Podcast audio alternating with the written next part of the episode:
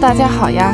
前一阵儿呢，周杰伦和苏富比的合作着实是刷爆了朋友圈和全网。哪怕大家对艺术并不感兴趣，也不是特别了解呢，但还都是认认真真的吃了一遍瓜。毕竟现在众多的中青年人士们，在十五二十年前还真是听着周董的歌长大的，以及度过青春岁月的。那在这场拍卖会上呢，共上拍了四十六件作品，全部顺利成交，总成交额高达八点四亿港元，远超此前的六点二亿港元的估价，并且刷新了九位艺术家的拍卖记录。美国非裔艺术家让·米歇尔·巴斯奎特的《无题》再次领跑全场，以二点八九亿港币的价格成交，这也成为亚洲第二贵的西方艺术品。那其实周杰伦的艺术品收藏呢，也是被人们津津乐道的。经常出现在周董社交媒体的艺术作品和艺术家，包括让·米歇尔·巴斯奎特、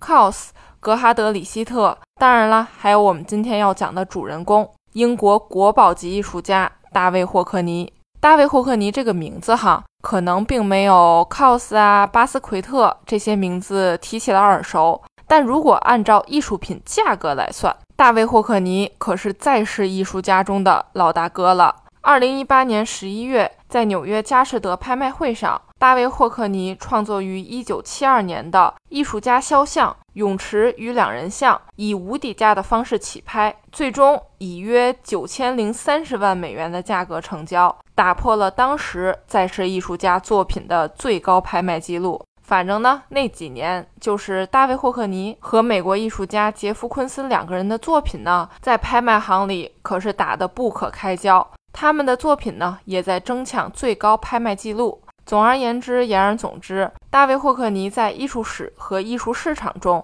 都占据了极其重要的位置。好了，扯了这么多，今天的纽约艺术圈就带你聊聊大卫·霍克尼这位艺术家。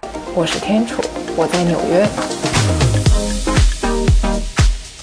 大卫·霍克尼到底是谁呢？一九三七年七月九号，大卫·霍克尼出生在英格兰北部的一个小镇上。十一岁的霍克尼呢，就已经暗下决心，决定之后要当一名艺术家。但是由于当时的学校只给那些成绩比较差的人去开设美术班，那对于成绩并不是很差的霍克尼来说呢，每次考试他都故意考得很糟糕，留在差生云集的班级，只为了去上美术课程。那老师呢，更是一脸懵。其他学生都是拼尽全力去考好，那这个聪明的男孩呢，却拼尽了全力往零分靠近。这是什么脑回路啊？大卫·霍克尼的父亲呢，之前是个收银员，也是个坚定的个人主义者。父亲呢，一直教育他的孩子们，呃，不要担心别人对自己的看法。霍克尼呢，从小耳濡目染，也就深深地记住了这一点。那多年以后，他回忆道。尽管我是在工人家庭中的环境长大的，但始终保持着一种贵族般的态度。所以说，无论成名前还是成名后，无论是在艺术创作还是个人生活上，大卫·霍克尼呢，都像父亲一样，从来不畏惧站在大众的对立面。那为什么说大卫·霍克尼是勇于站在对立面的呢？其实当时霍克尼还有一个十分特殊的身份，先卖个关子，一会儿再跟大家慢慢解释。随后呢，他也顺入考入了英国最好的艺术学院——伦敦皇家艺术学院学习。一九六二年呢，霍克尼也获得了学院的金牌奖。随后毕业，开启了艺术家的职业生涯。大卫·霍克尼其实早在一九六三年的时候，就已经在英国的画廊中举办了自己的个人展览。这个在当时对一个初出茅庐的艺术生来说，真的是挺难得的。也正是因为这一个展览，让藏家、一评人关注到了他，他呢也受到了媒体的关注和艺术市场的一致好评。嗯，再插一句哈，咱还是先来讲一下大卫·霍克尼的地位吧。他呢是火到了连英国女王都想要委托他去作画，不过呢却被大卫霍克尼给拒绝了。那即便如此，二零一二年，英国女王还是将限量只有二十四枚的功绩勋章亲自授予了霍克尼，认可了他在英国的国宝级地位。一九六四年，大卫霍克尼前往美国纽约举办个人展览，画作呢也是一瞬间就被卖光了。他在纽约的时候也认识了安迪沃霍尔，他们呢也一起探索了波普艺术。那其实现在你去看照片，大卫霍克尼给人留下的印象呢，就是金色的短发、细边的那种黑框眼镜、灰色的鸭舌帽、艳丽的着装，拄着个拐棍儿，或者是坐在轮椅上，真的是特别具有标志性，让人一眼就能记住这位老爷爷。那年轻时候的霍克尼呢，也是极具性格的。不仅仅在艺术上不停地进行尝试，他也在六十年前那种特别封闭的环境下承认了自己同性恋的身份。在现在的许多西方国家里，哈，其实这件事儿并不是什么难以启齿、羞愧的事情。但是在一九五七年的英国，同性恋呢仍然是非法的，甚至还有相关的刑法。那在这种大环境下，给霍克尼招来不少异样的眼神。不过呢，他还是勇敢地公布了自己同性恋的身份，并且表示啊，作为艺术家，我必须要对自己诚实。霍克尼在伦敦皇家艺术学院读书期间呢，就已经开始通过绘画来探索自己作为同性恋的身份，不断地走出舒适圈，尝试不同的艺术形态。他的许多作品呢，也是特别直接地表现出对男性的仰慕，以及描绘出当时的私人生活。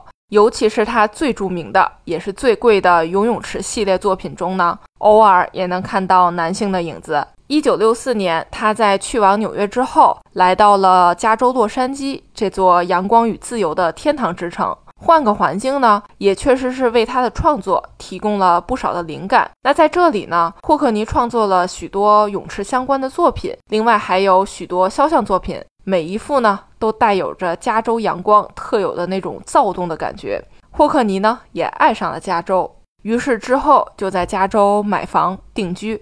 他呢来自总是阴天、阴雨绵绵的英国，确实是被加州和煦的阳光、温暖的气候。干燥的空气以及鲜活的艺术氛围给震惊了。加州的生活呢，相比起纽约、伦敦这种城市而言，生活步调呢真的是慢很多，压力呢也小很多。尤其是霍克尼在加州看到，几乎每家每户都有游泳池，哪怕是自家没有游泳池，那许多公共场合也都是有的。因为其实，在英国，在自家里弄个室外游泳池，真的是一件十分奢侈的事情。因为天气的原因，一年到头来也游不了几次，纯属浪费。霍克尼也曾说过，绘画呢和生活是一样的。如果你走到死胡同里，你只需要翻个跟头，然后继续前进，哎，这就是像在游泳池里游泳一样。那对于十分喜欢游泳的大卫霍克尼而言，来到加州拥有自己的私人泳池，他就如同熊闯进了蜂蜜屋一样，真的是开心坏了。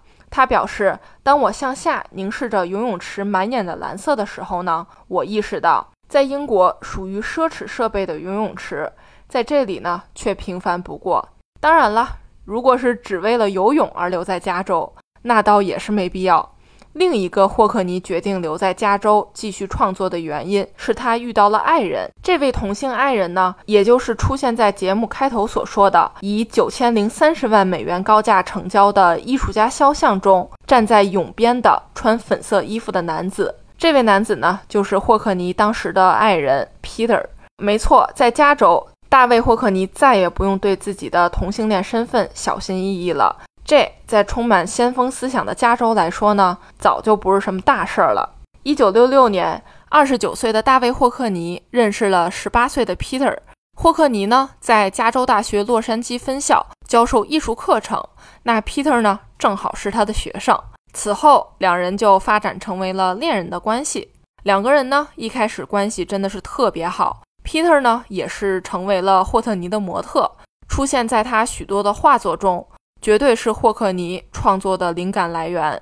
霍克尼和 Peter 呢，也是经常在加州和伦敦两地跑。他们一起参加社交活动，也成为了当时艺术圈、电影圈和文学界的模范情侣。但是呢，年纪稍小的 Peter 呢，并不是那么享受社交活动，这也让两人的矛盾呢不断升级。一九七一年，两人在西班牙闹掰了，关系的破裂呢，也让霍克尼心痛不已。两人就此结束了五年的感情。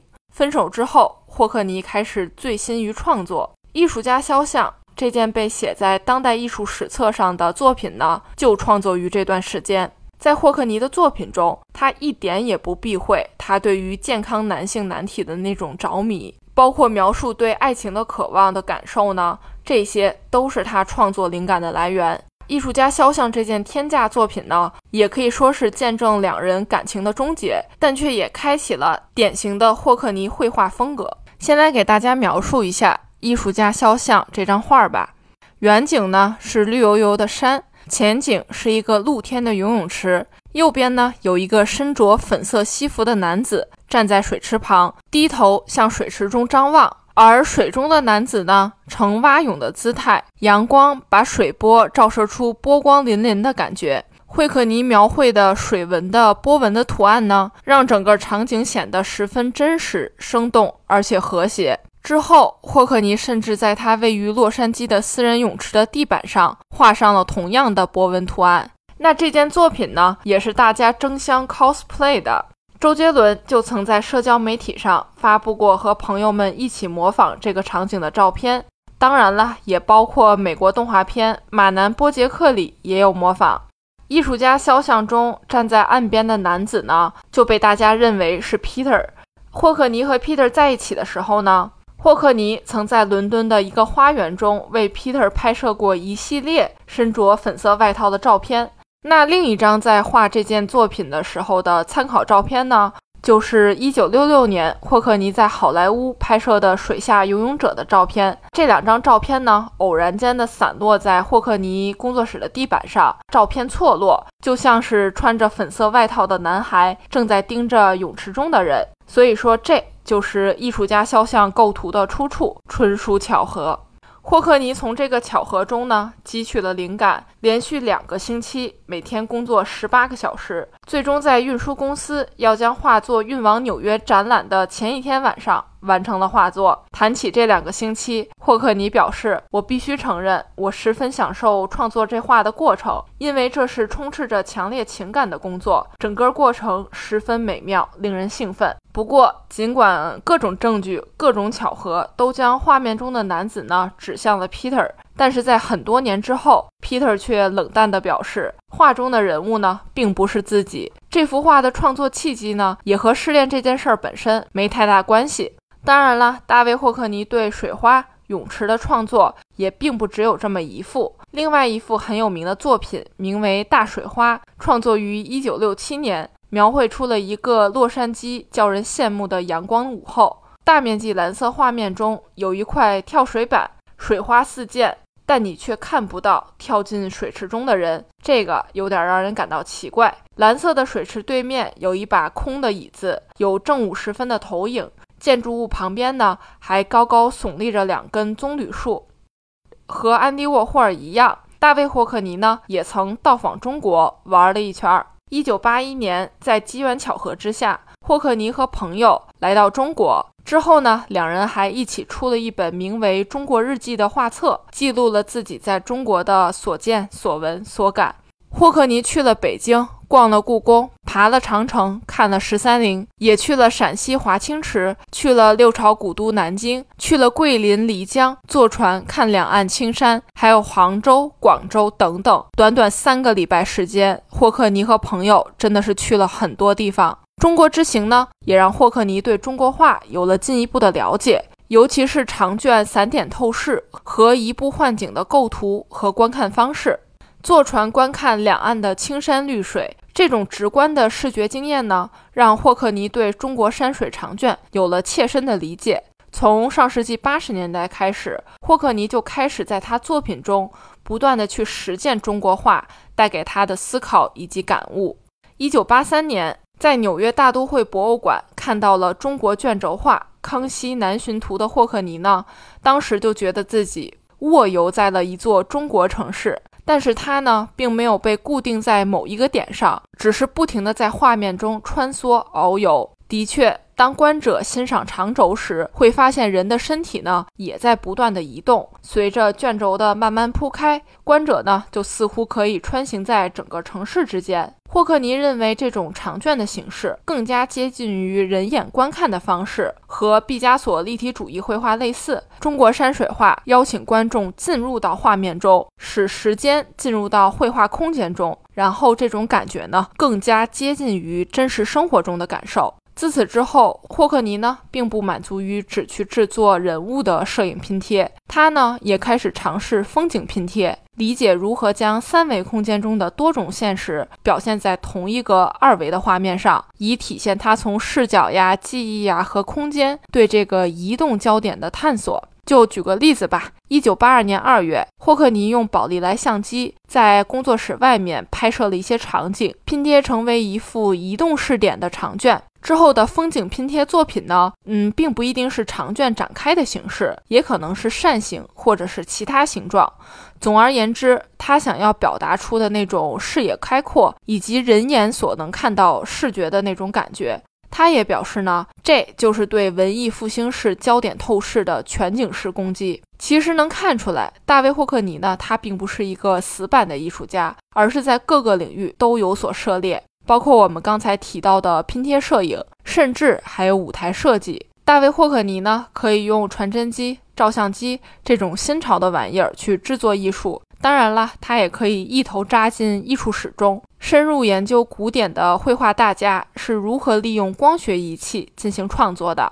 他创作作品的媒介也有很多，除了传统的油画、水彩之外，也有版画、摄影，并且霍克尼一直在使用当下时代最流行的高科技、新潮玩意儿。包括激光影印机、宝丽来相机、计算机，包括近十几年来才慢慢普及的 iPhone 手机、iPad 等苹果系列产品。没错，霍克尼老爷子从年轻的时候开始就已经是迷恋高科技的潮人一位呢。大卫·霍克尼年轻的时候就对摄影产生了极大的兴趣，他呢也花了很多时间去研究摄影在绘画史上的很多历史谜题。一九六七年。霍克尼拥有了一台三十五毫米的宾得相机。据说到了一九八一年，他呢总共拍了两万多张照片。在那个照片需要自己冲洗，或者是花钱送到商店里去洗的年代呢，两万这个惊人的数字完全可以证明大卫霍克尼对摄影的热爱。iPad 和 iPhone 对他的诱惑，其实最早呢仅仅是呃，我可以躺在家里的小床上就可以画画。那二零零九年的整个夏天，霍克尼就做了一件事情，用 iPhone 画画。但 iPhone 的屏幕毕竟太小了，手指头都甩不开。于是大卫霍克尼呢，也开始尝试使用 iPad 进行绘画，并且很快学会如何使用它。说到这里，我不得不感叹一句：我现在连刚入手的 iPad 都没玩利落呢，真的是惭愧呀！大卫霍克尼呢，也丝毫不介意别人是如何评价他的。他呢，对这种高科技新方式不满的地方，也仅仅是说，这个呢，我一次只能发给朋友一幅作品，而不能完整的在同一个平面上展示一整组作品。就是，即便使用了新工具，还是得在博物馆和画廊中以各种方式进行展出。霍克尼觉得呢？是时候应该设计一种全新的展示方式了。那其实博物馆和画廊呢，也十分乐于展示霍克尼的 iPad 系列创作。除了打印出来之外，也会直接利用 iPad 屏幕进行滚动播放，观众们呢也可以翻看，多了一丝互动的意味。还记得某一年去纽约弗里兹艺博会，一进门就看到了大量霍克尼用 iPad 绘画作品的定制版作品。我呢就在旁边默默听了一耳朵，真的是很多人想买，但这些作品呢早就被卖光了。其实可能大家会觉得，那这么有名的艺术家了，作品都卖这么贵了，咋就不能继续在传统的媒介上好好画画呢？整这么多幺蛾子干啥？但其实呢，在大卫霍克尼的年代，随着观念艺术和新媒介、跨媒介艺术的兴起，架上绘画呢日趋边缘。霍克尼去使用各种新鲜玩意儿，看似是在远离绘画，但实则他还是用这些高科技去探索研究绘画的本质。换句话说，就是时代在发展，艺术家创作的工具呢也在升级，同理，做研究用的方法呢也在不断更新。大卫霍克尼老爷子今年已经八十三岁了，他呢还在坚持创作与研究，活到老学到老画到老。好啦，这一期的纽约艺术圈就是这样啦。纽约不仅是资本之都，也是世界文化之都。当你身处纽约时，你已无所不能。这里是纽约艺术圈，我是天楚，我在纽约。